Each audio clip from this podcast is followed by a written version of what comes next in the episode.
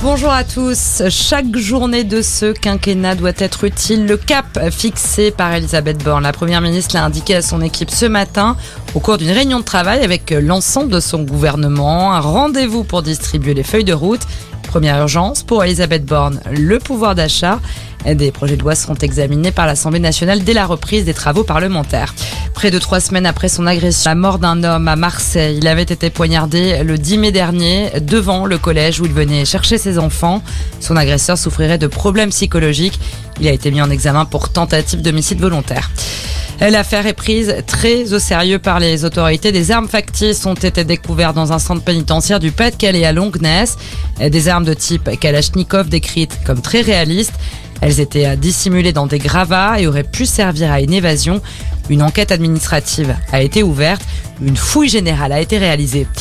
Les combats se poursuivent en Ukraine. Une dizaine de personnes ont été tuées, une trentaine blessées dans une frappe russe ce matin sur un terrain militaire. Ça s'est passé à Dnipro, une grande ville industrielle du centre-est de l'Ukraine. De nouvelles frappes alors qu'aujourd'hui Volodymyr Zelensky porte de lourdes accusations contre la Russie. Il parle de génocide dans le Donbass.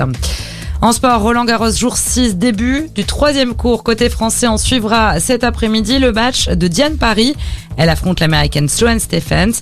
À suivre également aujourd'hui sur les cours dans le tableau masculin. Raphaël Nadal, Novak Djokovic ou encore Carlos Alcaraz.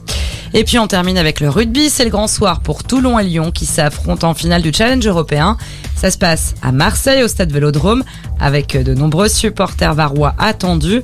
Ils espèrent voir leur club remporter leur premier titre dans cette compétition alors que les Lyonnais visent eux un tout premier trophée tout simplement.